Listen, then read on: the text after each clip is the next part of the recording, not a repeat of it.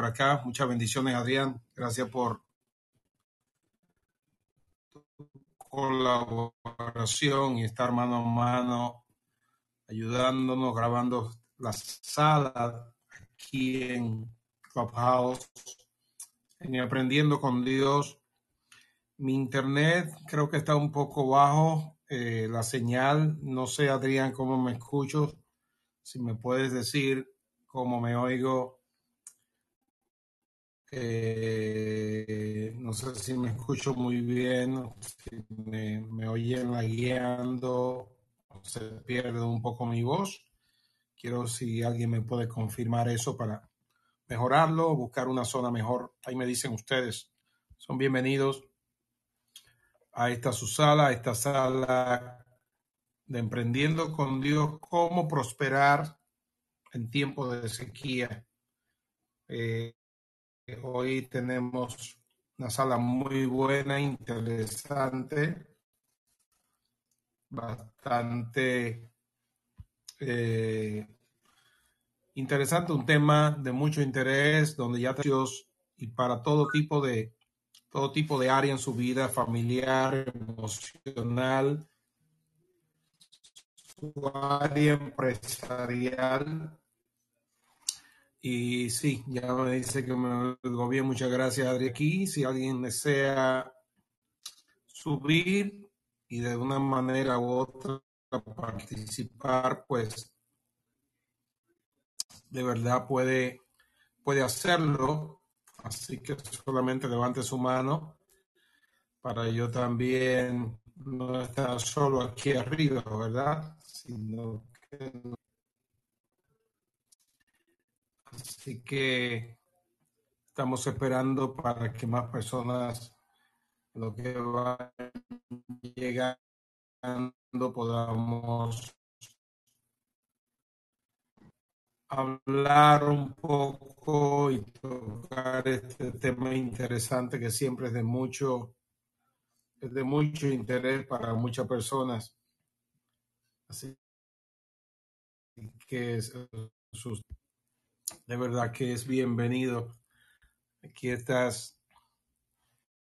Podía mucha y de verdad, gracias por estar aquí. ¿Cómo estás? Claudia en esta noche. Hola Luis, hola Sheila, hola Joanier, Edgardo. ¿Cómo se No sé si me escucha Claudia o tiene problemas en tu micrófono. ¿Estás allí? Sí, Eh, aquí mientras los que están abajo, Sheila, Estaba estás ahí, invitando. Luis. Hola.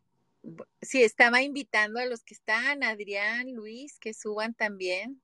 Buenas noches a Rita, Daniel, Edgardo, que se está llenando la sala y estaba eh, compartiendo para que más se sumaran también de, de otros grupos, porque el tema, como tú dices, Michelle, va a estar muy interesante, cómo prosperar en tiempos de sequía, que son precisamente estos tiempos, ¿no? Saliendo de la pandemia y, y esperando eh, la lluvia y los frutos y de todo el aprendizaje que muchos de nosotros hemos tenido a través de, de esta experiencia de, de pérdida a veces, en algunos casos, de eh, salud o de circunstancias que se movieron durante la pandemia, pero ahí es eh, esto clave, ¿no? El cómo vamos a seguir prosperando, cómo viene la lluvia, cómo Dios sigue fiel a su propósito con nosotros y por eso podemos seguir manteniéndonos activos,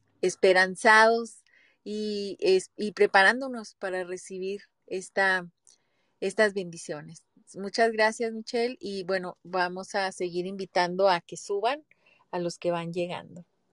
No, gracias, gracias de verdad, Claudia, por tu colaboración. Y sí, este tema siempre esperado, interesante, a todos nos concerne, nos, llega el tema de cómo mantener próspero un negocio, cómo mantener nuestras vidas, tanto en el sentido emocional, en el sentido de salud en el sentido económico, estamos saludables, si no estamos en todo el sentido de la palabra saludable, no podemos ayudar a otros, no por eso, a personas que quieren emprender, Y a veces la palabra emprender en estos días suena como que solo es para personas que quieren abrir negocios. Verdaderamente algo erróneo, pues hay muchas maneras de emprender.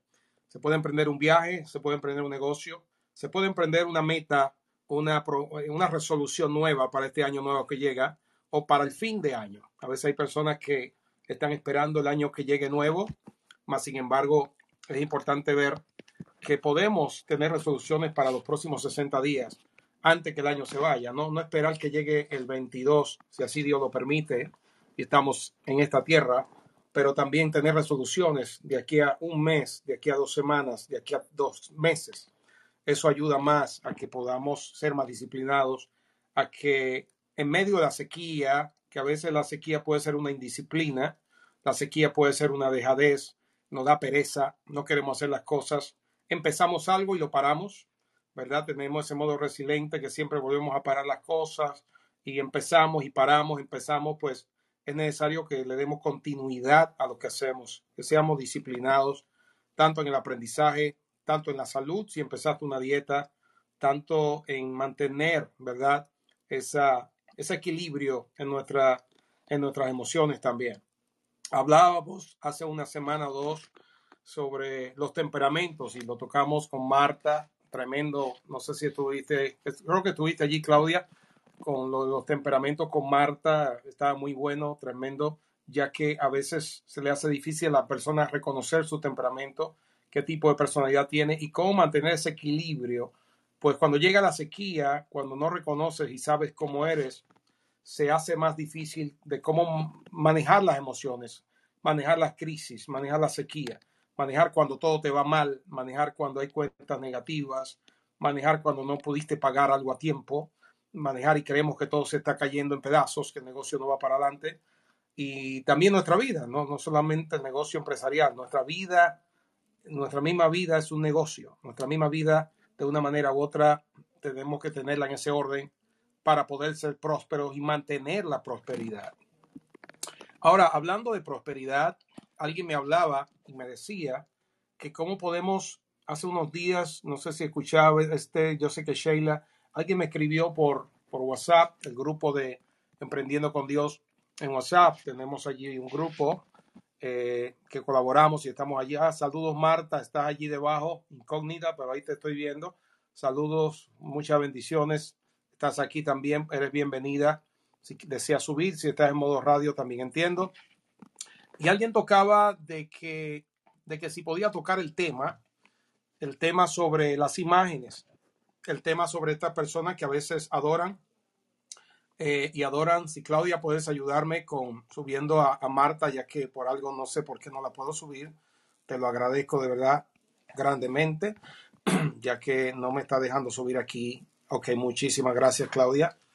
Y ahora voy contigo, Marta. Saludos, Miguel, un abrazo y alguien tocaba la, el tema de, las imágenes y que, se escondía detrás de ella, que decía la palabra y que si era bueno o no, el misterio o no misterio, si qué hay detrás de cada imagen. Saludos Gustavo, muchas bendiciones.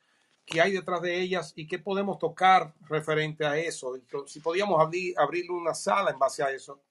Y yo decía hace dos días que esta era la sala perfecta porque eh, ese tema de lo que es las imágenes, adorarlas, la idolatría, aquellos que, que tienen una devoción por un santo, o por ejemplo, tantas cosas que hay alrededor del mundo. Cada país tiene un santo, ¿verdad? Eh, eh, y bueno, no sabemos si son santos o no, de verdad, pero con todo respeto a toda creencia y todo credo, pero entendemos que aquellos que somos lavados por la sangre del Cordero somos los santos. La Biblia dice que aquellos que fueron lavados por la sangre de Cristo en el Calvario han sido santificados por su sangre.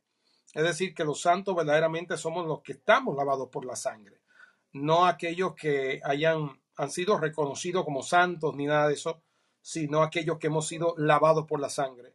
No importa denominación, no importa religión, no importa si eres eh, cualquier tipo de religión que sea. Lo más importante es que la sangre del cordero te haya lavado, te haya santificado, te haya purificado. Esos son los verdaderos santos.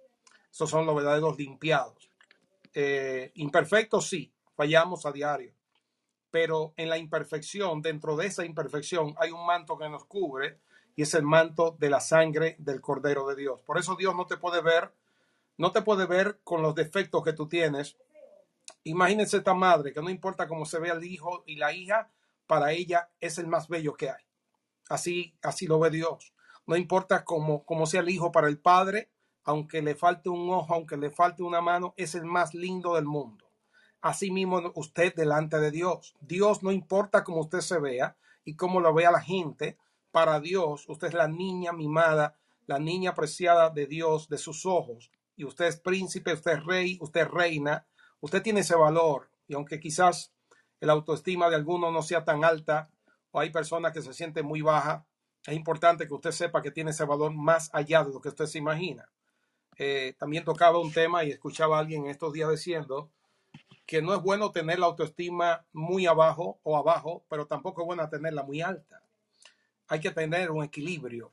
Pues tenerla abajo es peligroso, pero tenerla muy alta, Pablo dice en una de las cartas que ninguno tenga un concepto más alto que el que debe tener. En pocas palabras, cuando usted tiene una autoestima baja, todo el mundo se burla de usted, todo el mundo hace cosas y bueno, eso es un tema para otro día, ¿eh? pero es un tema muy interesante. Y si la tiene muy alta, también es peligroso porque se cree la única Coca-Cola del desierto, se cree la, octava maravilla del mundo y eso también está mal.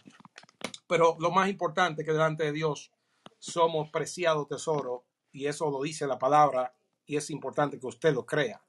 Saludamos a los que siguen entrando allí debajo y saludamos a Marta. Marta, salúdanos, luego Miguel y Gustavo. Y si puede Marta ayudarnos a refrescar la sala y saludar, por favor, Marta, los micrófonos son. Gracias, Michelle. Buenas noches, bendiciones a todos. Qué bendición estar con ustedes acá compartiendo. Bienvenida Rita, Giovanni, Edgardo, Daniel, Pero, Claudia, Greta. Todos aquí en esta noche pues estamos que, con la mejor disposición de aprendizaje y de enseñanza. Oro a Dios para que pues nuestros corazones, nuestras mentes estén abiertos a cada enseñanza que ha de darse hoy. Pues que tengamos la humildad para recibirla y tratar de ponerla en práctica. Bendiciones a todos, Gustavo, Miguel, Claudia. Bendiciones. Sheila. Muchísimas gracias, Marta, a ti. Quisiéramos que colaboráramos todos, tanto Claudia, que está aquí ayudándome, Marta, eh, que todos ustedes, si tienen un versículo, vamos a estar tocando el tema de las imágenes y de cómo puede haber sequía en nuestras vidas, cómo hay sequía en lugares, qué puede suceder cuando adoramos al Dios que no es el Dios verdadero.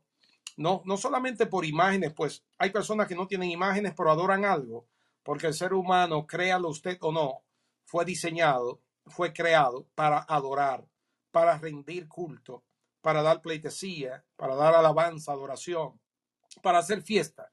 Eso es el ser humano, porque sabe y siente que hay algo más fuerte, que hay algo más grande.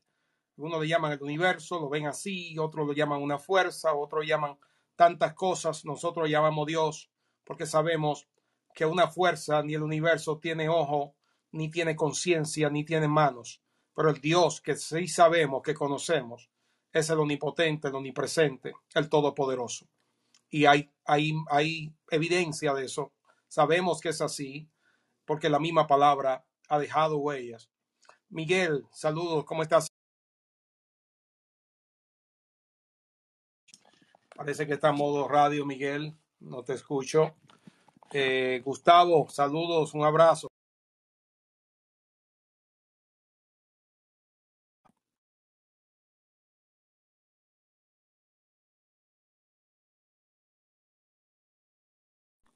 Parece que Gustavo está en modo radio también. Ahí damos la bienvenida, gracias a Joaniet. Gustavo, ahí abriste el micrófono, parece que estás disponible. Hola, hola, ¿qué tal? Buenas, disculpe. Estaba escuchando, pero no estaba con la app abierta, entonces mientras ubicaba la app, por eso se fue el tiempo. Pero bueno, gracias, gracias por la, por la palabra, por darme la palabra. Aprovecho, saludo a todos los que están aquí conectados, Michelle, Claudia, Marta, Miguel, eh, Joaniet, Adrián, Sheila, Ana, Claudia, Vero, Greta, Luis, Daniel, Edgardo, Rita. Y bueno, eh, realmente lo que tú estás diciendo, eh, pues con el respeto de la fe, con el respeto de las creencias de todos los que están aquí presentes, eh, pero estamos hablando de algo que está escrito en la palabra de Dios, ¿verdad? Y precisamente ese es el objetivo de esta sala y de este club, compartir principios, leyes, verdades establecidas en la Biblia, en la palabra de Dios, en las escrituras. Y en las escrituras es muy claro cuando Dios eh, dice que Él es el único Dios.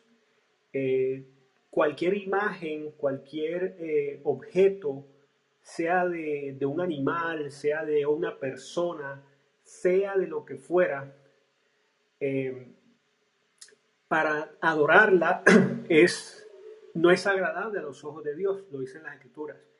Y vemos constantemente cómo Dios a través del pueblo de Israel, que es el, pueblo pues eh, que sirve como modelo en la Biblia, en las Escrituras, vemos cómo cuando ellos se apartaban de Dios para, adorar a, a, estas imágenes, que la Biblia denomina dioses falsos, inmediatamente venía la ruina, la miseria, la escasez, la pobreza. Es una constante porque precisamente la idolatría, que es lo que produce la adoración a, estos, a estas estatuas, objetos o seres inanimados aparte de Dios, eh, la idolatría entra cuando el hombre se aparta de, precisamente de, Dios. Entonces, eh, eso lo vemos permanentemente en las escrituras. Por ejemplo, cuando Moisés subió al, al monte, eh, el pueblo dijo, bueno, Aarón, bueno, haznos unos dioses y tomaron todo el oro que tenían ¿verdad? El oro, o sea, su activo en ese momento, hicieron unas estatuas de bronce, de perdón, de oro, las adoraron, y cuando Moisés bajó, ¿qué hizo? Dijo, demuelan, o sea, destruyan todo eso, viertan ese oro en el agua, y luego se toman esa agua. Y bueno, ¿qué pasó con el oro? Se lo tomaron, y pues fisiológicamente después lo expulsaron por el orina o por el otro lado. Entonces, definitivamente para los hijos de Dios, cuando tú estás conectado con Dios, cuando tú, cuando tú eh, recibes a Dios en tu vida, pero por X o Y razón te enseñan algo sobre una imagen o, lo que fuera, el universo o cualquier otra cosa que aparta de la gloria de Dios, ten cuidado porque allí no solamente eh, estás abriendo la puerta para desviarte de Dios, sino también abriendo la puerta a la miseria, a la ruina a la pobreza. Así que bueno, gracias Michelle, saludos. A... No, no, gracias a ti Gustavo por esa excelente aportación de la palabra, hablando de que está en la palabra, no es un invento de uno, como dicen los cuentos de viejas, no es tradición, está en la palabra, ¿no? Cuando tenemos, tenemos, eh, voy contigo Marta en breve, cuando tenemos esa, esa, esa seguridad de lo que dice la Biblia, yo creo que cada uno de nosotros puedes dar un testimonio. Me imagino que Marta viene con un testimonio. Estoy claro, no estoy asegurándolo, pero sea por la palabra, sea un testimonio de lo que usted ha visto en familias, en vidas, en territorios que están bajo la idolatría. Están adorando dioses, están adorando imágenes. Le guardan un día a San Epedito, a San Sebastián o a, no sé quién, pero les, le guardan a alguien algo mas sin embargo al Dios real, verdadero, no, ni siquiera un día le dan, ni siquiera reconocen a ese Dios verdadero que lo creó y que ha creado todo el universo. Marta. Gracias, Michelle. Eh, bueno, este es un tema bastante espinoso y pues realmente mentes abiertas, mentes abiertas y corazón enseñable en esta hora, porque realmente pues cuando se está hablando de idolatría, idolatría en sí es el mismo pecado. Todo lo que nosotros anteponemos a Dios y hacemos sabiendo que no es, a Dios no le agrada, es, es, idolatría. Y hablando, pues, obviamente, nosotros eh, miramos de la Biblia. La Biblia es un libro que es completamente universal, que tiene principios que el mismo Dios, pues, estableció para que nosotros, pues, eh, los tomáramos en cuenta, los colocáramos en práctica. Y nosotros podemos ver en el libro de Éxodo, bueno, ya Gustavo más o menos eh, dijo algo allí, pero si tú te das cuenta en el libro de Éxodo, el- Éxodo, él es claro. Cuando dice, no pongas dioses ajenos delante de mí, no adores nada de lo que, ninguna figura de lo que está arriba en el cielo, ni aún debajo de la tierra, ni, ni las aves, o sea, no, nada. Nuestra mirada, nuestra fe es para Dios porque Él nos las dio como fruto, como don de su espíritu en nosotros, Él nos dio la fe. Y poner nuestra mirada en otro, que no, en otra cosa que no es Dios, nuestro creador, el creador del universo, pues Padre, Hijo y Espíritu Santo, ya eso es idolatría. Yo no sé si pues tenemos el tiempo, pero me gustaría pues leer algo en Romanos, Tranquila, eh, no te en Romanos, preocupes, Romanos dale para capítulo 1. allá. Gracias. Sí se podría. Bueno, mira, Romanos capítulo 1 dice, porque la ira de Dios se revela desde el cielo contra toda impiedad e injusticia de los hombres que detienen con injusticia la verdad. O sea, la verdad la conocemos y la verdad es la que nos hace libres. Yo creería que por cuestiones de tradición a nosotros nos enseñaron a, ponerle vela a cualquier palo, a cualquier yeso, ya, y esto con mucho respeto lo digo, porque pues eso se trata de una ceguera espiritual. ¿Por qué? Porque quizás no leemos la palabra, pero mira y continuó la lectura, dice, porque lo que de Dios se conoce les es manifiesto, pues Dios se lo manifestó, porque las cosas invisibles de Él, su eterno poder y deidad, se hacen claramente visibles desde la creación del mundo, siendo entendidas por medio de las cosas hechas, de modo que no tienen excusa. O sea, nosotros no tenemos excusa, pues habiendo conocido a Dios, no le glorificaron como a Dios, ni le dieron gracias, sino que se envanecieron en sus razonamientos y su necio corazón fue entenebrecido. Profesando ser sabios, se hicieron necios y cambiaron la gloria del Dios incorruptible en semejanza de imagen de hombre corruptible, de aves, de cuadrúpedos y de reptiles, por lo cual también Dios les entregó la inmundicia en la concupiscencia de sus corazones, de modo que deshonraron entre sí sus propios cuerpos ya que cambiaron la verdad de Dios por la mentira, honrando y dando culto a las criaturas antes que al Creador, el cual es bendito por los siglos. Amén. Por esto Dios los entregó a pasiones vergonzosas, pues aún sus mujeres cambiaron el uso natural por, por lo que es en contra de la naturaleza. Y de igual modo también los hombres, dejando el uso natural de la mujer, se encendieron en sus lascivias unos con otros, cometiendo hechos vergonzosos, hombres con hombres, y recibiendo a sí mismo la retribución debida a su extravío. Entonces, eso yo invito, yo invito para que continúen leyendo el capítulo, porque realmente pues aquí el tiempo es corto. Pero fíjense que el hecho de nosotros pues ya poner nuestra mirada en otro Dios con D pequeñita, ya es pecado. Y eso ente- entenebrece la mente humana. O sea, ya la gente con la fe, la, fe misma es la que te lleva a ti a creer que eso que tú estás adorando te está haciendo el milagro. ¿Por qué? Porque detrás de, de cada santo, como decía Michelle, hay un demonio. Y es bíblico, eso no lo digo yo, eso lo dice la Biblia. Y en la Biblia, pues todos los que estamos aquí tenemos Biblia. Podemos buscar citas bíblicas, pues que eh, eh, avalen esto. Entonces, pues Michelle, realmente, pues te entrego el micrófono porque el tema está bastante interesante.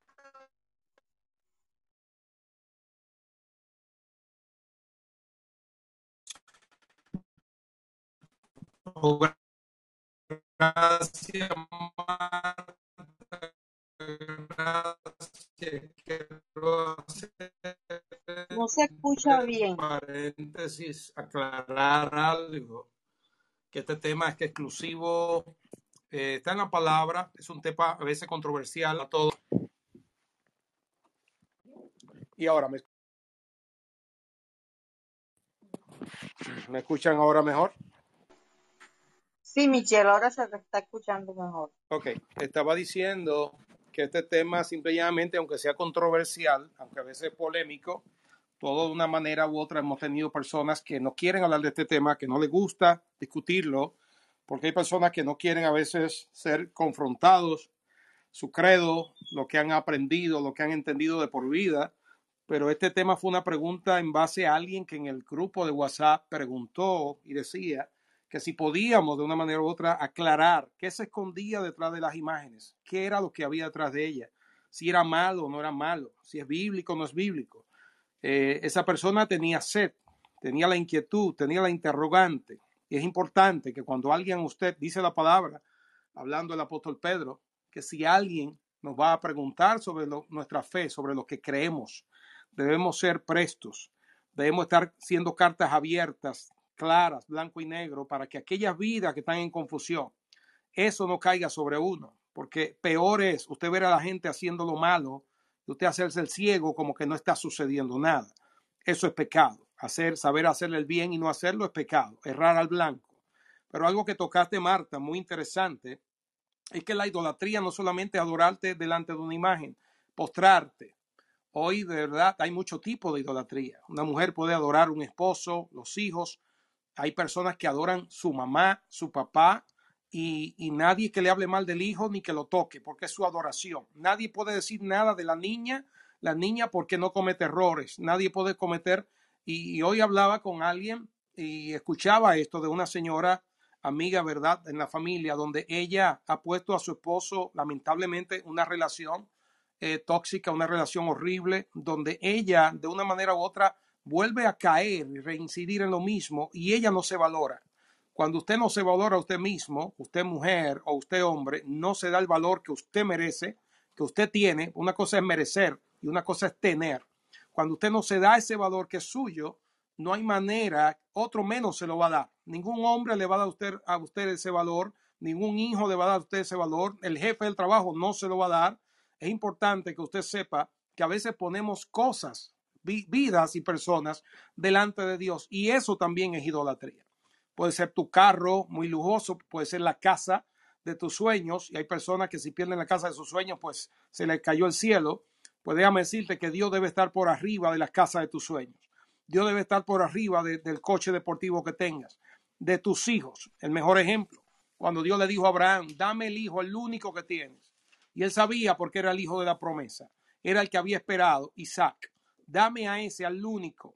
Y fíjense, qué reto para Abraham qué problema para él cuando Dios le dice, sacrifícame a tu hijo Isaac. Dámelo a él. Así a veces Dios nos está pidiendo a nosotros, dame a tu hijo, dame a tu hija. Hoy en día no te lo está pidiendo como Abraham se lo pidió, pero te está diciendo, descansa en mí, adórame a mí, que yo me encargaré del resto. Adórame a mí, que tus hijos están en mis manos. Adórame a mí, porque la Biblia dice, yo salvaré tus hijos. Es una manera, ¿verdad? Clara para que sepamos eso. Ahora, tocando el tema que dijo Gustavo, es un tema muy interesante. Yo, por ejemplo, puedo tocar un tema de mi país, República Dominicana. Sabemos que compartimos la isla con el amado país Haití, donde hay una pobreza demasiado exagerada y donde muchos venezolanos pensaban que Venezuela era la pobre de Latinoamérica. Pues no, la más pobre de Latinoamérica es Haití, en el Caribe hay una, hambruna y una pobreza demasiado fuerte, exagerada. Y usted va a decir, pero ¿por qué? Sabemos, he, conocido, he oído la historia de Venezuela sobre María Leonza y tantos principados y tantas cosas que se mueven allá. Y, bueno, el venezolano sabe de esto y aquellos también que han oído. Pero en Haití hay mucho vudú, hay mucha magia negra, hay personas que, que andan por las calles como si fueran, aunque usted no lo crea, como zombies que andan por ahí y, se dicen tantas cosas que eso, ha, eso ha, llevado esta tierra a una sequía absoluta. Usted se para en la frontera de República Dominicana y Haití y compartimos la misma tierra, compartimos la misma isla y usted dice, ¿cómo es posible que si aquí llueve y aquí también llueve, usted ve el verdor y ve los árboles frondosos y el fruto de la República Dominicana, mas sin embargo usted ve un desierto seco en el área de Haití? Donde allí, imagínense que han hecho hasta galletas de arena, de barro, galletas las madres para darle a sus hijos. Imagínense el hambre, un hambre eh, que, rompe todos los límites. Y yo digo, y siempre le preguntaba al Señor, ¿por qué hay sequía en este pueblo? ¿Por qué hay tanta hambre allí? Simple y llanamente por la idolatría, por la hechicería. Todo eso es fruto, todo eso es derivado, todo eso eh, eh, involucra el mundo de las tinieblas y mucha gente a veces lo ignora. Y yo hablo de mi país, usted puede hablar del suyo. Yo hablo de lo que a mí me pasa, lo que hemos vivido, lo que vemos en los haitianos y que de una manera u otra han sido víctimas y a la vez protagonistas de esto, porque tampoco son inocentes. Dios no dará por inocente al culpable, pero allí también hay una iglesia que adora, hay una iglesia que ama a Dios, hay una iglesia, hay un remanente en cada lugar, lo hay. Pero fíjense lo que dice Jeremías, Jeremías capítulo 10, quiero leer esto. Jeremías capítulo 10, de versículo 1 al 16. Mira lo que dice aquellos que tienen apuntes. Y mira lo que Dios le dice a Jeremías para Israel sobre los falsos dioses y el Dios verdadero. Mire qué claro lo dice, como decía Gustavo y Marta. Dice, oíd la palabra que Jehová ha hablado sobre vosotros, oh casa de Israel. Así dijo Jehová, no aprendáis el camino de las naciones, ni de las señales del cielo tengáis temor, aunque las naciones las teman. ¿Qué Dios le está diciendo a Israel? Israel, no aprenda de Egipto, no aprendas de las demás naciones que conoces, de los moabitas, de los filisteos, que son naciones idólatras, no copie de ellos, porque lamentablemente el ser humano le gusta copiar lo malo de los de afuera, mas sin embargo lo bueno no los copiamos.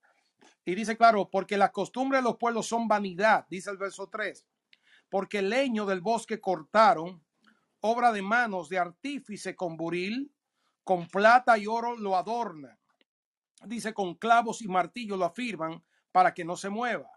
Dice el 5, derechos están como palmera y no hablan, son llevados porque no pueden andar, no tengáis temor de ellos, porque ni pueden hacer mal, ni para hacer el bien tienen poder. Dice, no hay semejante a ti, oh Jehová, grande eres tú, y grande tu nombre en poderío. ¿Quién no te temerá, oh Rey de las naciones? Porque a ti es debido el temor, porque entre todos los sabios de las naciones y en todos sus reinos no hay semejante a ti.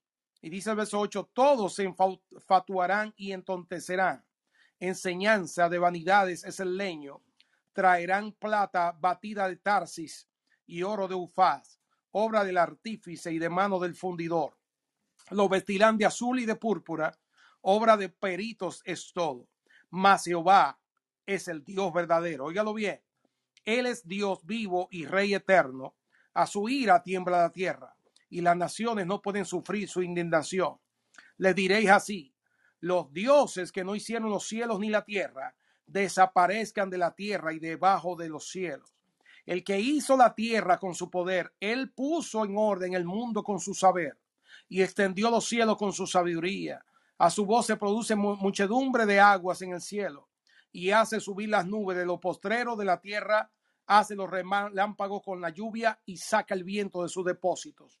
Todo hombre es se embrutece y le falta ciencia. Se avergüenza de su ídolo todo fundidor, porque mentirosa es su obra de fundición y no hay espíritu en ella. Vanidad son, obra vana, dice el verso 15. Al tiempo de su castigo perecerán. No es así la porción de Jacob, porque él es el hacedor de todo, e Israel es la vara de su heredad. Jehová de los ejércitos es su nombre. Mire qué importante, interesante lo que leí en Jeremías, claramente capítulo 10, versículo 1 en adelante, del 1 al 16, para aquellos que llevan esos apuntes. Jeremías 10, 1 al 16. Dios está llamando personas que no tienen sabiduría, personas que creen que están, eh, se han entorpecidos, porque lo peor es cuando usted no quiere abrir su mente pero lo peor es también cuando usted no deja que Dios abra su mente. Porque a veces hablamos, ¿verdad, Gustavo, Marta, lo que estamos aquí, eh, de abrir la mente, abrir la mente. No, tú tienes que ser mente abierta, hay que ser mente abierta. Pero entendemos que si Dios no abre esa mente, si Dios no se les revela a uno, no hay manera. Y, y entendemos que hay cosas que están en la palabra, pero hay algo que tiene que venir de arriba que se llama la revelación de su espíritu y lo sobrenatural. El apóstol Pablo creía que perseguía, que perseguía a los enemigos y más sin embargo estaba persiguiendo a Jesucristo. A veces creyendo nosotros que estamos del favor de Dios, estamos totalmente en contra de Dios. Y la palabra es clara, la palabra no se contradice. Lo que Jeremías dice allí También el Salmo 115 lo dice. Un salmo muy conocido y usted y yo lo sabemos. Que los ídolos no tienen poder. Tienen ojos, mas no ven. Manos no palpan. Pies no caminan. Ni siquiera, dice más, y semejante a ellos al final son aquellos que lo hacen y los que le adoran. Oiga qué triste. Que no tienen vida. Que no tienen personalidad. Que no, no tienen suspirar. Porque un ser humano que se postre delante de un ídolo, así mismo es tal como el ídolo. La Biblia dice en Proverbios que tal es el pensamiento del hombre, tal es él. Si usted se cree derrotada, derrotado, usted es un derrotado. Si usted se cree perdido, ya ha perdido la guerra. Si usted verdaderamente considera de que Dios no puede abrirle el pensamiento, ya usted perdió. Cuando usted no entienda algo, algo que siempre me ha ayudado mucho, y, es importante saber esto, que cuando usted no sepa algo o no entienda algo, o diga, Señor, esto está fuerte para mí, pero que seas tú, tu espíritu, revelándome lo que yo todavía no sé. Cuando hay misterios que usted y yo todavía no entendamos, pidamos al Espíritu Santo, Señor, yo no entiendo mucho, yo no sé mucho, pero contigo yo sé que tú me puedes revelar, iluminar a través de tu Espíritu Santo, porque a veces la palabra, antes de yo ser cristiano, yo la leí hasta 20 veces, 15 veces. Leí el Apocalipsis completo.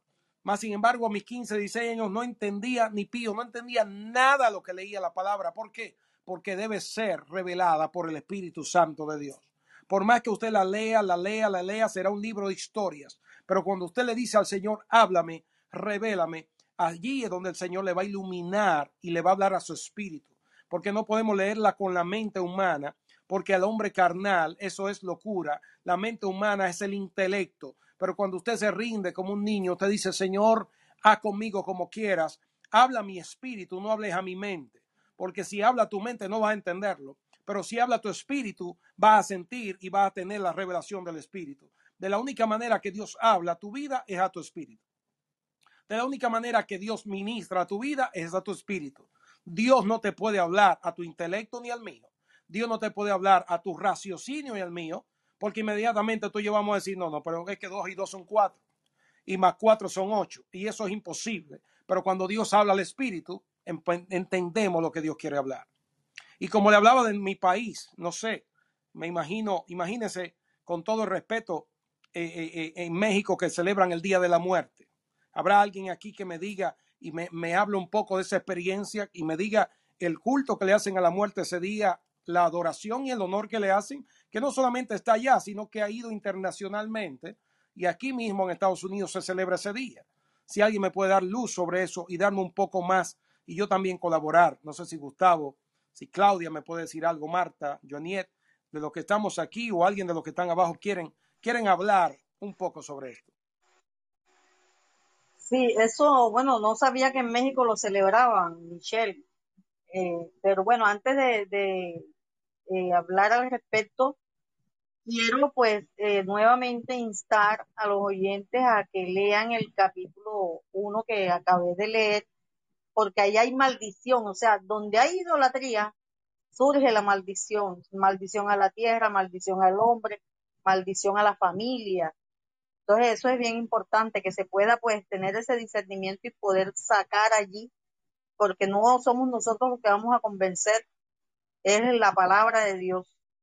Entonces, es palabra lo que se está compartiendo. Mira que acá en Colombia, ciertamente son tres días eh, consecutivos que se festejan y el primero inicia el 31 de octubre, que es el día del Halloween.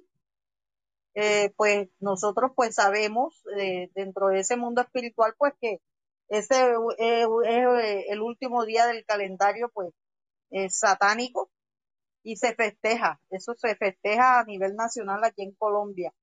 Y el, el primero de, de noviembre se festeja Los Ángeles Caídos.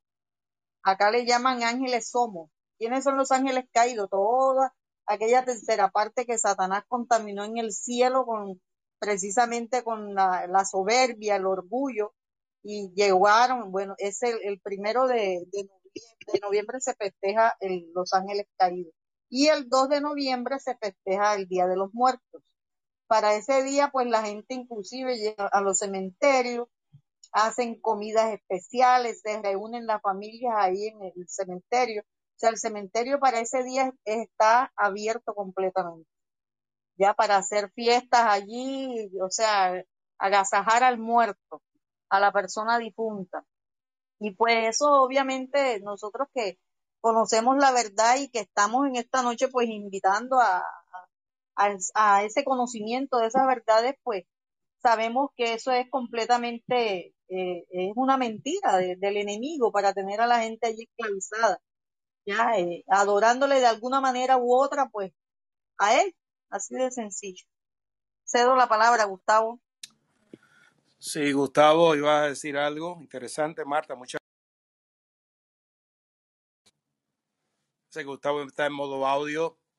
Pero interesante, Marta, no sabía eso de tu país, de que el día de los ángeles caídos, ¿no? Le dicen ángeles caídos, pero no le dicen demonios, ¿no? No le hablan claro a la gente. No, no, no le, hablan, no le hablan claro a la gente, por eso, por eh, bien claro dice la palabra que mi pueblo, mi pueblo se pierde por falta de conocimiento. Por eso es necesario, pues, leer la Biblia, pedirle al Espíritu Santo que nos dé el discernimiento.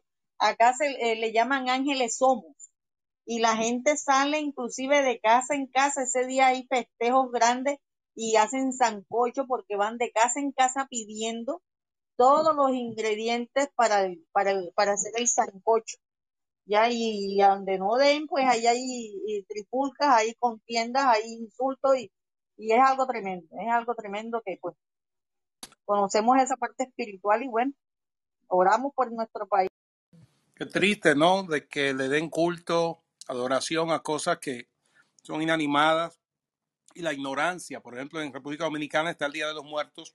Un día al año sí se le celebra el de los muertos, pero nunca de los... Nunca había oído eso de los ángeles como somos. en noviembre 2 caídos, ¿no? Y que mucha gente... Déjeme decirle algo, hablando a los que están llegando ahora, a los que ya están. Saludamos también a Adrián que está allí debajo. Gracias eh, que está grabando esta sala y damos un, honor, un saludo a él, una gran bendición tenerle y, que apoya cada día un grano de arena en cada sala de Emprendiendo con Dios, grabando, sacando, invirtiendo. Yo creo que invertimos en el reino de Dios porque no estamos malgastando el tiempo cuando lo hacemos para Dios con todo el corazón y el agrado que Adrián lo hace. Felicitamos y damos las gracias y la gloria sea del Señor a él. Y como decía Marta, ¿no? esos, esos días, si no sabía Marta, en México se celebra, en nuestro país tenemos una patrona y tantas cosas que hay. Bueno, que como sabemos, ¿no? El, que habla mal de la patrona eh, le, le, lleva la cabeza. Es decir, que eso es, a veces la patrona es más venerada que los mismos hijos. Y en México se celebra el Día de la Muerte. El Día de la Muerte es muy conocido. Le hacen culto y tributo a la muerte.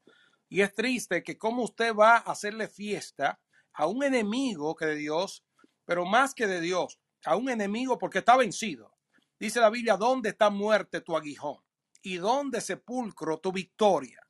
La muerte no tiene parte con Cristo, porque él, ella no pudo aguantarlo, no pudo soportarlo, y él fue su muerte. Ahora, todavía la muerte está viva, de una manera u otra, porque hay personas que siguen muriendo y, llevamos ese, el destino de, de nosotros ¿verdad? Que somos eh, eh, eh, descendencia de Adán, mas sin embargo, Cristo nos vivificó y nos dio vida en abundancia, pero estamos limitados a enfermedades, limitados a que un día moriremos, como dijo el apóstol Pablo, o sea que partamos o muramos, pero somos del Señor, ¿verdad? Pero hay un enemigo que es el último que es vencido en el Apocalipsis. Hay una, hay una, hay un contendiente que es el último que es vencido y esa es la muerte. Si usted lo busca en el último libro, capítulo de Apocalipsis, lo último que es derrotado, que es echado, ¿verdad? Después de Satanás, de, después de la bestia, el falso profeta y todo esto, es la muerte. La muerte es el último que es vencido, que es echado. Cristo lo venció, que quede claro, pero el que no va a tener potestad sobre las vidas y para que las personas no puedan haber muerte en la tierra tiene que ser vencido este principado, de una manera u otra. El hombre no muere solamente porque sus células después de los 30 años se van desvaneciendo. El hombre no muere porque las células y porque su cuerpo se va desgastando. no solamente no muere por esas razones, Dios no creó al hombre para que muriera.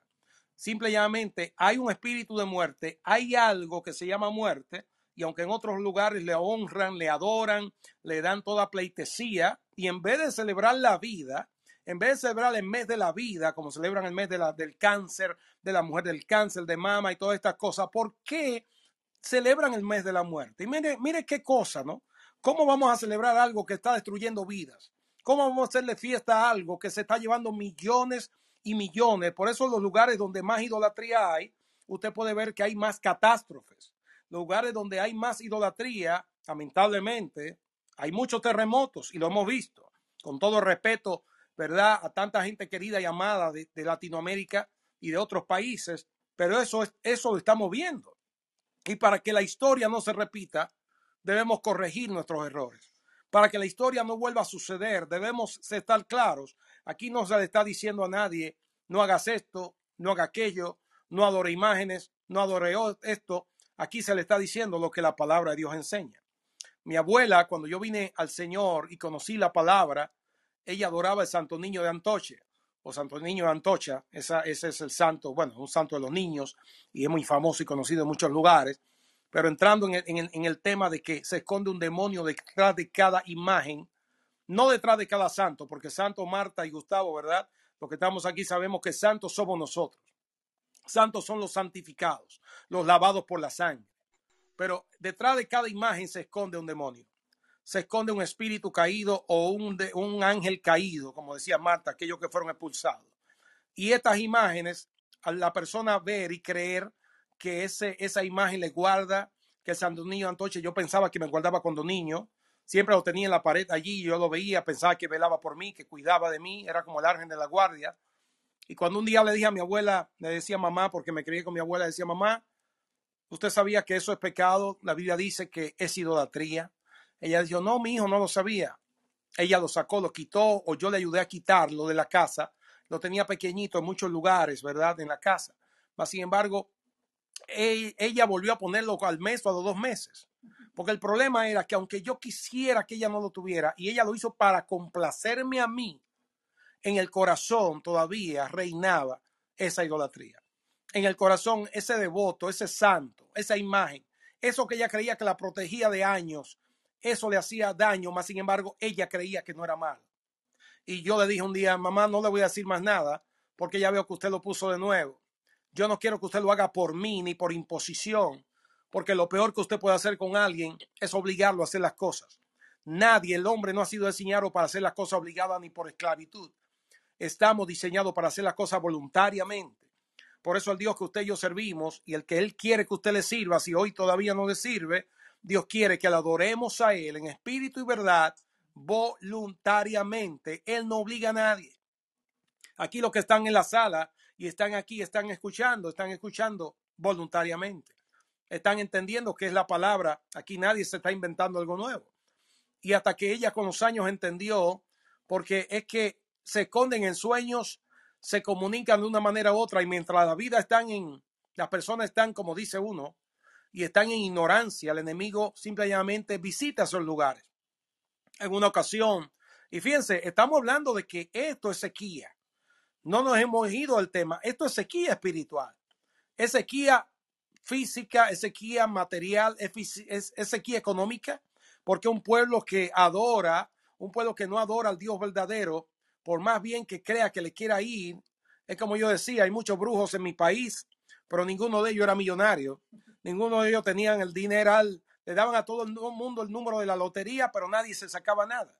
Y yo decía, bueno, pero si te da el número de lotería, el primero en ganarse el primer número, el segundo, el tercero es él. ¿Cómo es posible que una persona en brujería, en hechicería, viva una vida tan mediocre, tan pobre, tan miserable? Y ese embajador, ¿verdad? De, de, bueno, de todos los números de lotería, yo digo, pero, pero si, si yo fuera el que diera el número, yo debería tener todo el dinero del mundo. Mas, sin embargo, eso es lo que hace el enemigo. Te mantiene en mediocridad, te mantiene en pobreza, no puedes prosperar, no hay manera que la persona prospere y por eso debemos saber cómo prosperar en tiempo de sequía. Cuando Dios te está hablando, cuando la Biblia que hemos leído hoy, como decía Marta también, el capítulo que ella leyó, yo, capítulo 10 de Jeremías, versículo 1 hasta el 16, y la Biblia en el Salmo 115, que los ídolos no tienen poder, los ídolos son todas las imágenes que puedes ver y es pecado para Dios, porque Dios sabe que estamos perdiendo el tiempo cuando le pedimos, nos le arrodillamos, le prendemos una vela al santo, a ver qué va a suceder, a ver si nos ilumina el día y no sé cuántas cosas. Y es de las cosas que tenemos que aprender y entender que a Dios esto no le agrada. Aquí podemos hablar de prosperidad, podemos hablar de sequía de todos los temas del mundo, pero si nos divorciamos de la palabra, de nada vale que hablemos. De nada vale que digamos lo que digamos y que hablemos lindo, que hablemos horas y que vidas sean tocadas, cuando los corazones de verdad no son sanados y las mentes no les es revelado esto, que no, no, no hace falta ser tan inteligente para, para entenderlo, pero también entiendo que hay unos que a Dios se les revela de una manera y Dios también se les revela o les ilumina de otra manera.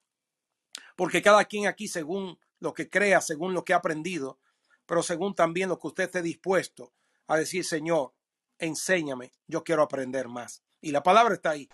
La palabra está ahí, no hay nada que, que, que exagerar, ni cortar, ni poner, ni quitar. La palabra está ahí. ¿Vas a decir algo, Mar?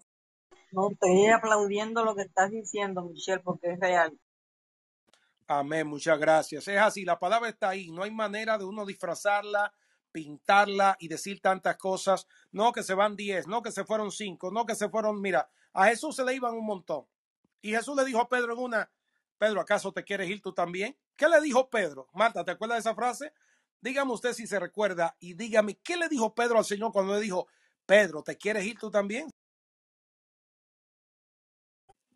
¿Te acuerdas, Marta, de qué le dijo Pedro? Gustavo, ¿estás allí? Claudia, Joaniet, alguien que me diga, ¿qué le dijo Pedro al maestro cuando él dijo, Pedro, ¿acaso te quieres ir tú también? ¿A dónde iremos, Señor, si solo tú tienes palabras de vida eterna? Amén. Le dijo Pedro a él, Señor, ¿a quién iremos si solo tú tienes palabra de vida eterna? ¿Cómo podremos escapar? ¿Cómo podremos ir a otro lugar? Si el mismo Señor le está diciendo a Pedro, Pedro, la gente se va, no todos los días todos te van a seguir. Cuando vas a emprender un camino con el Señor, cuando vas a emprender un camino en una empresa, en un negocio, cuando lo vas a emprender con los fundamentos de la palabra, que Dios te bendiga, que abra las puertas y la ventana de los cielos, se va a levantar el enemigo.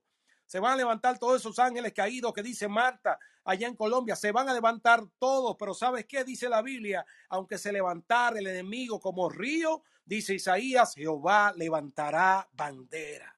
No importa que se levante el enemigo, no importa que se levante la suegra, el yerno, el vecino, quien sea que se quiera levantar, no importa. Dios ha prometido que aunque venga lo que venga, Dios levanta bandera. Si la bandera de Dios es la verdadera, la real, ¿por qué tienes miedo?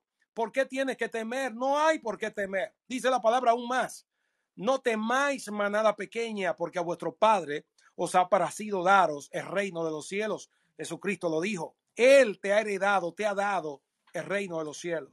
Y es lo que tenemos que hacer, empantalonarnos, decirle no a lo que es no, amargo a lo que es amargo, y lo que es malo, malo, y a lo bueno, bueno. Porque estos días, lamentablemente, fíjense, de esto no se habla. Usted es privilegiado y privilegiada que está aquí en esta noche, porque la gente no quiere hablar de esto. La gente quiere hablar mucho de que te va a ir bien, de que todo, todo va a salir bien, que no hay problema, pero no te da las estrategias, no te da, la, no te da el secreto, la fórmula, no te da la llave. Sí, te va a ir bien, pero tiene que hacer esto, esto, aquello. No es que usted va a dejar, no, no, no, no. Simplemente cuando nos separamos de la ignorancia, cuando nos separamos de la idolatría, y no solamente idolatría, hay mucha manera de idolatrar dice la palabra de Dios que hasta la comida la podemos idolatrar. Porque hay gente que, por un plato de comida, lentejas, dejan de todo. Fíjense, hablamos de eso hace varias semanas, ¿verdad? Cuando Esaú y estaba allí Jacob, que Esaú le vendió la primogenitura a Jacob. ¿Recuerdan eso? ¿Por qué? Porque él adoraba un plato de lentejas, mas sin embargo su estómago era su Dios. Y Jacob dijo, no, mi estómago no es mi Dios, tu, la lenteja no es mi Dios, el Dios verdadero, esa bendición es la que yo quiero. Yo no voy a idolatrar un plato de lentejas.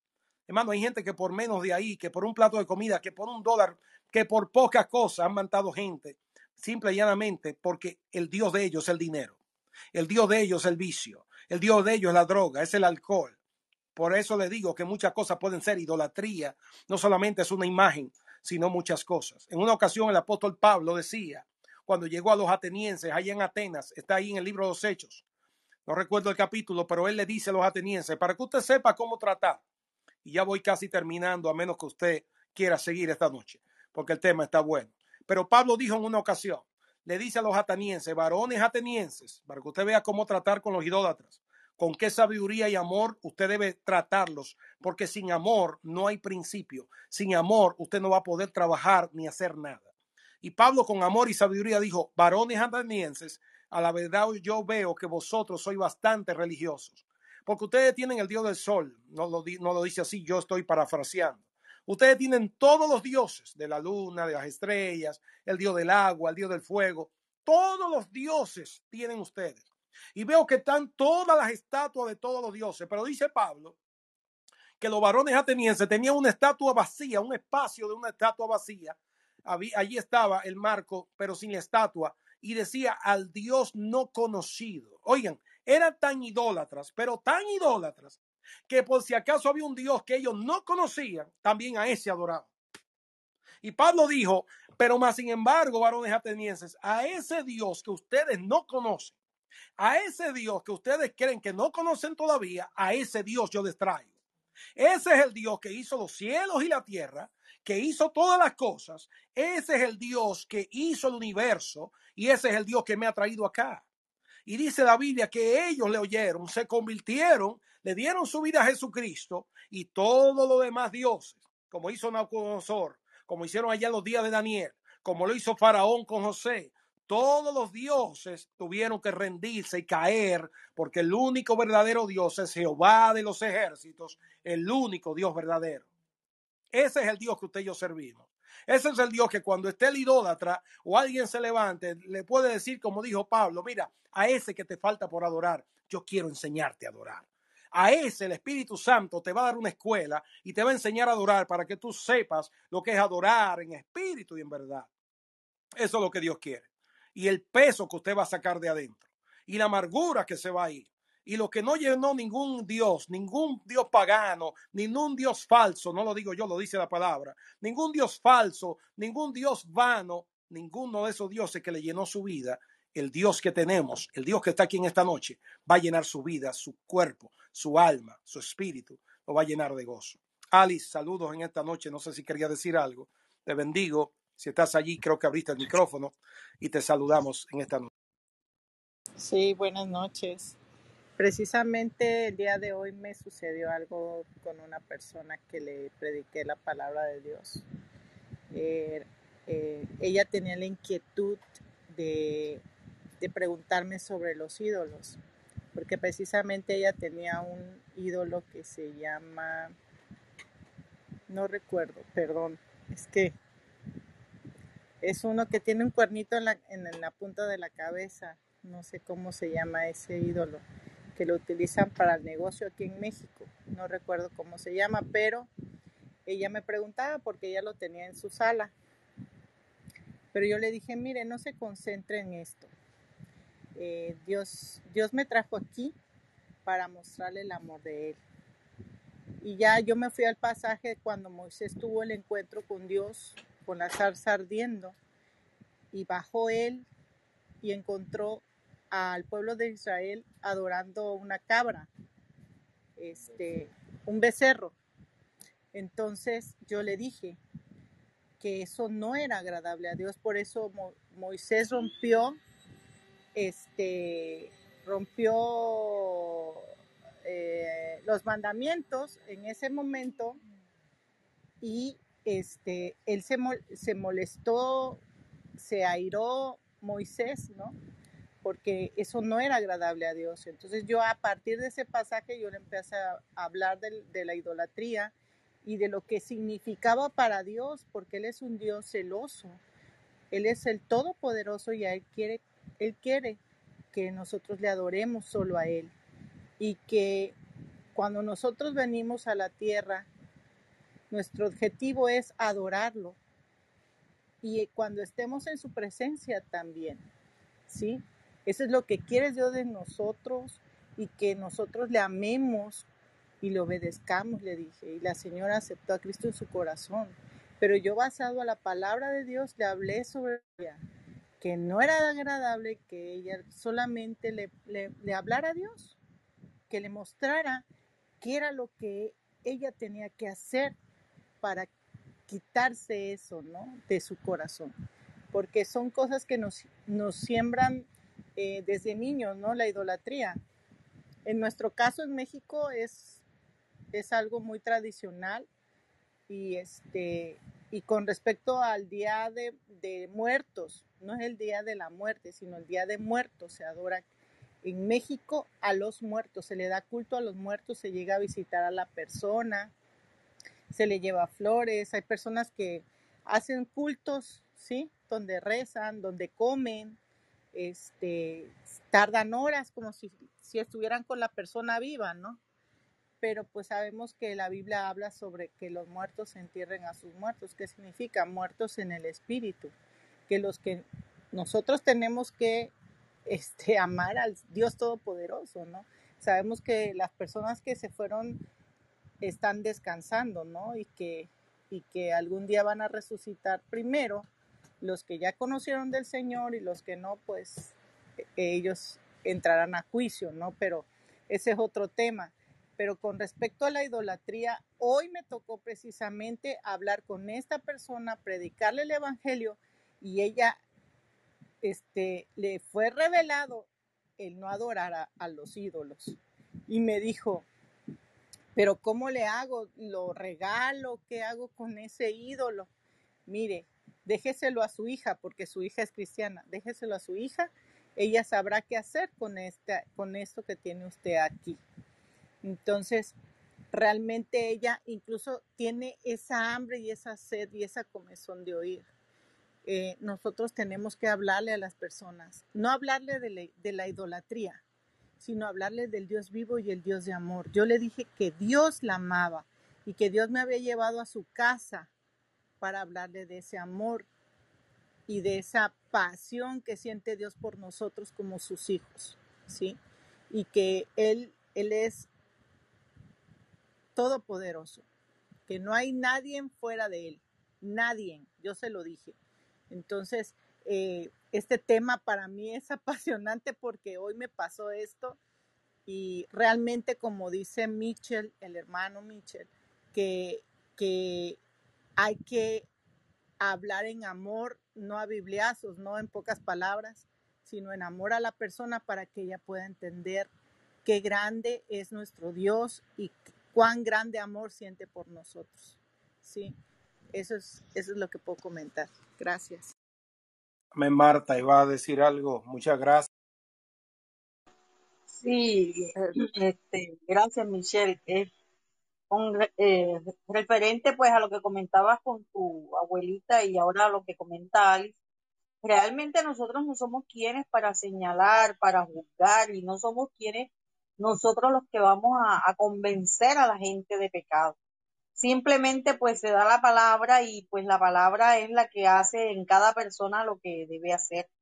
Hace un momento pues eh, se hablaba y Michelle eh, comentaba la, la situación de Haití y realmente la idolatría, como lo leíamos al comienzo, eso trae maldición, maldición a nivel personal, maldición a nivel familiar, a nivel local, a nivel nacional. Yo tuve, no sé si tenemos tiempo, Michelle, para contar un testimonio. Sí, no, dale, dale, está bueno. Dale. Yo tuve, yo tuve oportunidad de ir a Venezuela cuando se inició la crisis en Venezuela. Me, en cualquier momento me enviaron una, una invitación para predicar. Y realmente, pues la iglesia que me hace la invitación, pues ya me invitaron a, a estar unos días allá y yo empecé a orarle al Señor para primeramente pues hablarle a mi familia de que yo iba a viajar para Venezuela. Obviamente ellos con la crisis que había allí en el país, pues de ellos no les iba a gustar mucho la idea.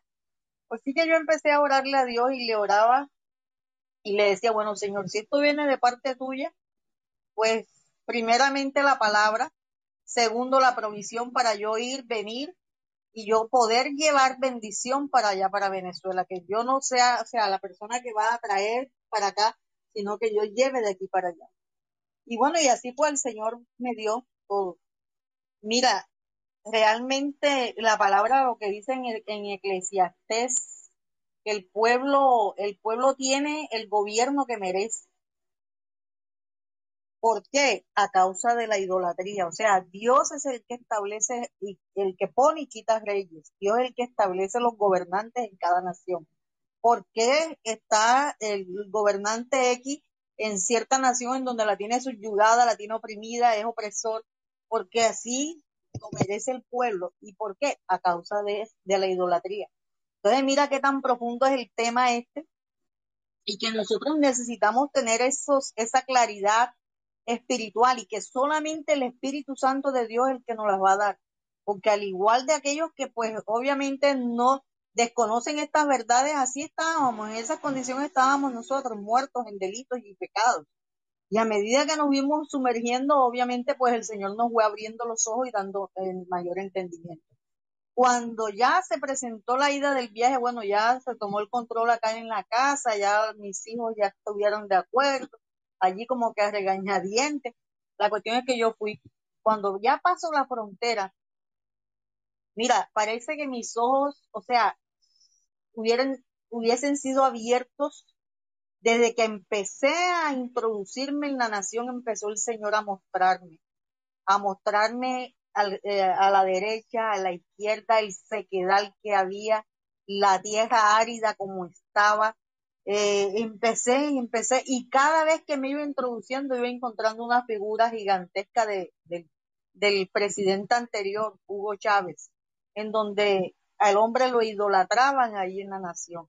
Aparte de eso, pues esas potestades que tú hablabas, pues el Señor me dio las herramientas a mí necesarias para, para enfrentar todo eso, todo eso, convencido pues que la lucha no era mía, ¿ya?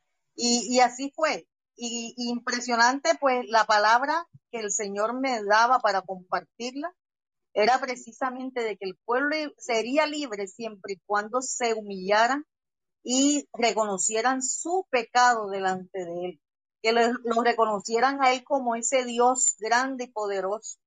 Y mira, impresionante porque la iglesia donde yo fui me recibieron y allí estuve dos noches con ellos, pero la última noche, que se suponía que era la última noche, ahí mismo en la misma iglesia, salió palabra para otras dos iglesias más.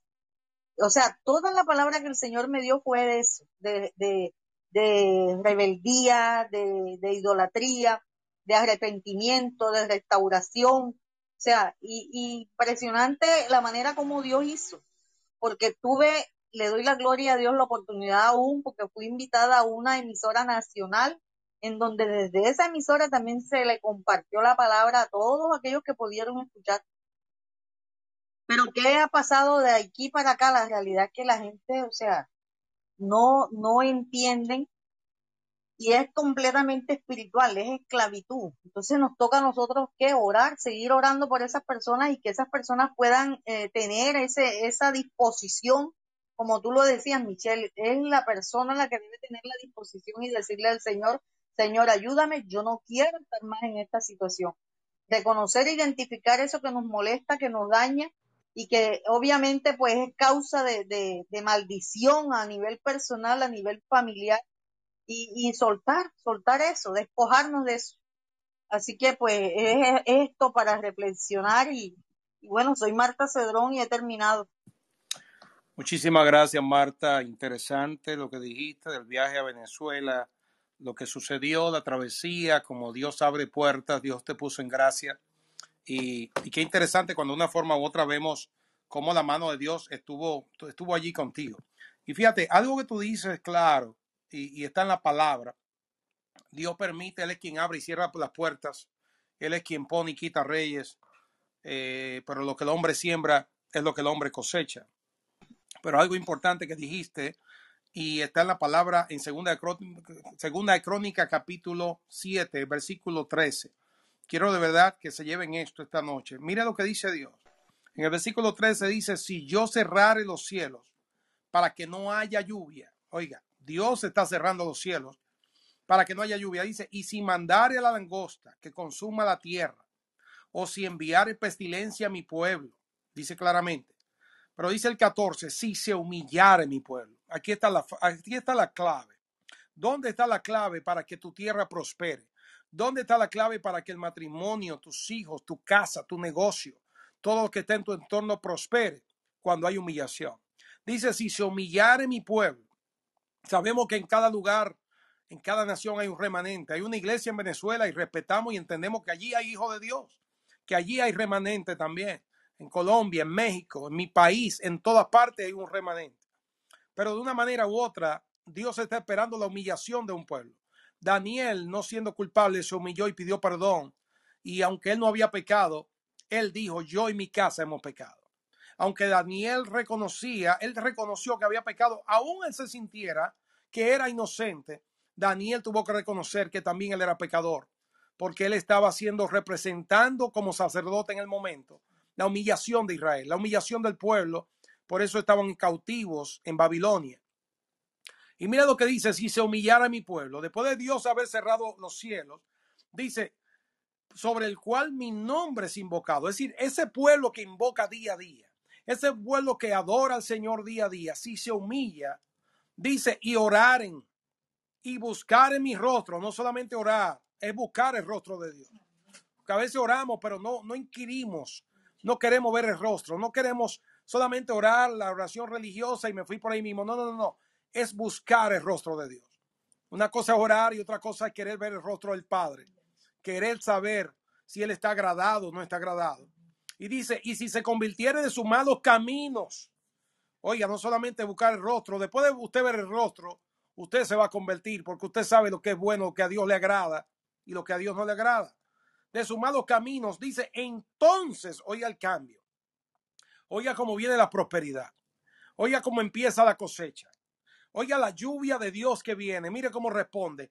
Entonces yo oiré desde los cielos y perdonaré sus pecados y sanaré su tierra. Aleluya. Él escuchará del cielo, perdonará el pecado y sanará su tierra.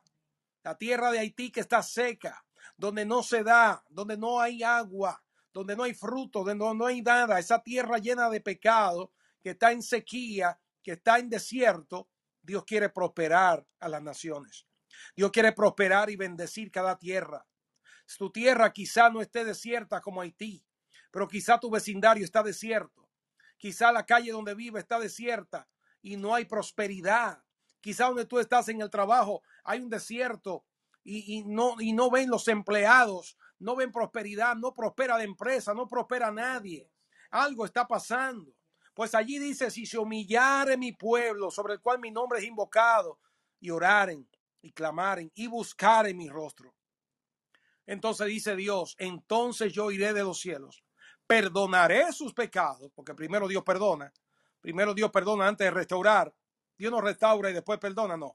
Dios perdona y después restaura. Aunque en Cristo ya nos perdonó de una vez y para siempre. En Cristo somos perdonados. Hay que entender que en aquel tiempo vivían bajo la ley, bajo lo que ellos hacían y simplemente lo que les conectaba con Dios eran los mandamientos. Tenían, como decía Marta anteriormente o Claudia, ¿verdad? Que rompieron las, rompieron allí, fue Alice, rompieron las tablas del pacto. Moisés rompió las tablas porque se airó, se sintió mal, indignado, porque estaban adorando un becerro de oro. Usted y yo hemos visto la película de Charlton Heston. ¿Cuántas veces no se ha visto? Los diez mandamientos. Un clásico del cine una de las mejores películas más mejores que se han que ha hecho Hollywood de algunas cuatro horas. Y esa película marcó muchas vidas. Mas, sin embargo, en la misma película que vemos a Moisés airado, a Moisés enojado. ¿Por qué? Porque el pueblo estaba haciendo fiesta y estaba en idolatría. Cuando el Dios lo había sacado, oiga, oigan esto, habían visto el mar rojo abrirse, habían visto el maná en el desierto, habían visto milagros como los que habían hecho saliendo de Faraón y Dios que lo había guardado. Mas, sin embargo, ellos estaban adorando un Dios falso. Le dijeron a Aarón, haznos un Dios que queremos tocar, que queremos saber que tenemos un Dios, porque Moisés se olvidó de nosotros, se fue allá arriba, se fue de vacaciones, parece, y se olvidó. Esto soy yo parafraseando. Moisés se ha olvidado de nosotros. Queremos un Dios, Aarón. haznos un Dios. Y es lo que la gente hace hoy en día. Dios no le resuelve, Dios no le responde, Dios no sana a mi abuelita, vamos a donde el brujo. Dios no sana a mi hija, vamos, en mi país le dicen, le dicen, vamos a hacerle un ensalmo. El famoso ensalmo que es como si fuera, no sé, dos aguas benditas que le echan y una, una, una rezadera media extraña, pero no mencionan a Jesucristo ni, ni, ni muertos, como decimos. Y se tragan los resguardos y se tragan las cosas, tantas cosas que hacen nuestros países, lamentablemente. ¿Por qué? Por la ignorancia, por el pecado.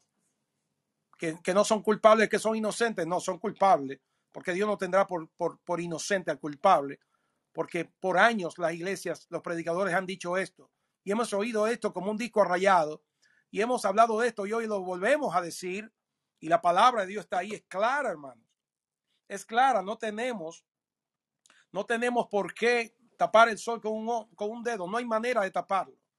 Pero como dice la palabra en Segunda de Crónicas, con ese versículo, desde el versículo 13, capítulo 7, Márquese desde el 13 en adelante. Segunda de Crónicas 7, 13 en adelante. Dice Dios, si cerrare los cielos, si no hubiese agua en tu país, en tu tierra, en tu vecindario, si no hubiese pan, si no hubiese nada, por el pecado. Pero si mi pueblo se humillare y buscare mi rostro, orare y buscare mi rostro, entonces yo iré de los cielos, perdonaré su pecado y sanaré su tierra porque hay muchos países que la tierra está dañada, está podrida, no se da nada, no se da el fruto, no hay tierra buena, pero Dios es el Dios capaz de que tu tierra, tu sembrío, todo tu ganado y todo lo que está, está pudriendo, se está muriendo, Dios es capaz de que eso florezca, de que eso rejuvenezca. Y cuando hablo de esto, hablo de tu negocio, hablo de tu empresa, hablo de nuevos clientes, hablo de nuevas transacciones, hablo de todo el sentido de la palabra, pero primeramente tu salud, porque si no estás en salud, ¿qué vas a vender? Si no estás en salud emocional, física, espiritual, no puede haber prosperidad si no hay salud. Por eso decía el apóstol claramente Juan, tanto como prosperas, que prospere tu alma. Porque si no prosperamos de adentro hacia afuera y somos sanos, no podemos de ninguna manera, hermano. No podemos prosperar, porque eso es lo que Dios quiere para que en tiempos de sequía como esta, como decía Claudia, como decía Marta, Alice, en tiempo de esta sequía podamos ver la mano de Dios, podamos prosperar y ser de bendición para otras personas. Es tiempo, como decía Alice, que le, traigamos las personas con amor, porque son personas que están muertas. No lo diga, pero fíjense, Jesús le dijo, como dijo Alice, tocó en Mateo y dijo, dejad que los muertos entierren a sus muertos. Cuando un joven iba a seguir a Jesús y le dijo, maestro, bueno, quiero seguirte, pero permíteme enterrar a mi padre, permíteme enterrar a un ser querido. Jesús le dijo, deja que los muertos se entierren los muertos. Oiga, qué, qué doloroso, qué fuerte se escuchó Jesús, qué, qué, qué falta de, de empatía, como que no le importaba. No, no, no, no, no, no. Jesús estaba mandando un mensaje. Jesús no estaba haciendo simplemente indiferente, no quería ser indiferente. Jesús estaba dando un mensaje a de que los muertos que están en vida, muertos espirituales, que no le han nacido, que no le han abierto los ojos, que no han reconocido al Dios verdadero y han dado la espada de idolatría, esos muertos están muertos en el espíritu y necesitaban esos muertos enterrar a sus muertos. De eso quería decir Jesús. No quería ofender a la persona, no quería hacerlo sentir mal. Él estaba enviando una enseñanza. Y esa enseñanza, hoy en Clubhouse, todavía se está predicando. Y esa enseñanza por los siglos y por las décadas y los centenarios estamos hablando de eso, de lo que Jesucristo dijo. Deja que los muertos entierren a sus muertos. Por eso es que dice la Biblia que tal como es la estatua de yeso, tal es igual a ella el que se adora, el que se arrodilla, el que la adora, así mismo es. Lamentablemente, cuando esas estatuas no respiran, no nos responden, no nos dicen nada, o el santo de su devoción, usted lleva eso guardado en su cartera o lleva eso guardado de por años. Una vez yo tenía una oración que esa era oración religiosa que por años tuve en mi cartera, no sé cuántos, cuánto le pasó lo mismo que a mí, hasta que un día yo dije, espera un momento, este papel no me vale de nada, esta oración de, ni siquiera me acuerdo de qué era, pero una oración que era una repetición vana para deberíos. A veces hasta idolatramos esas oraciones y esos papelitos que de años lo tenemos guardados como si fuera el amuleto de la buena suerte. Yo sé que a ustedes también le ha pasado, no, no me diga que no. Pero teníamos eso ahí guardado y también eso era idolatría. Y usted dirá, Michelle, pero ¿cómo era idolatría? Porque yo confiaba más en eso que en el Dios verdadero. Yo no conocía al Dios real, yo no conocía al Dios que hizo los cielos y la tierra, y yo pensaba que eso era abracadabra, que diciendo eso y leyéndolo, todos los problemas se iban